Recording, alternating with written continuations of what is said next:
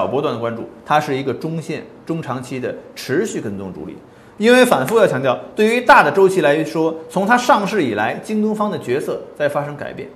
以往它都是从月线图来看，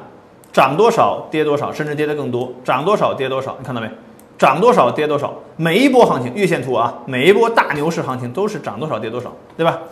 零六年、零七年、零八年是这样，一四年、一五年是这样的，一六年、一七年是这样的，之前都是涨多少跌多少。但是从一九年到现在，你会发现它不一样了，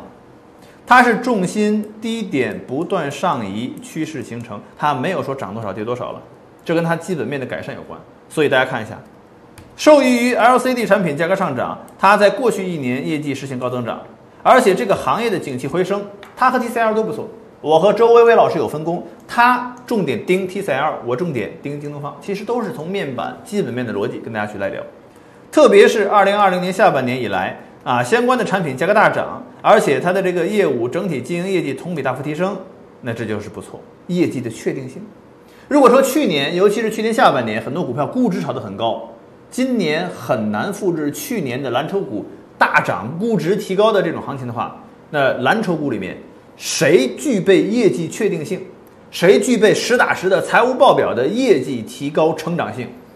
谁会更受市场资金追捧？说白了，即便是蓝筹股，去年更多的看的是前景、估值，今年更多的实打实的看的是你实实在在的财务报表的盈利。而在这点上来说，TCL 也好，京东方也好，都在这方面。具备这样的一个条件和基础，这也是为什么我们打算持续的跟踪啊，中线的持续的跟踪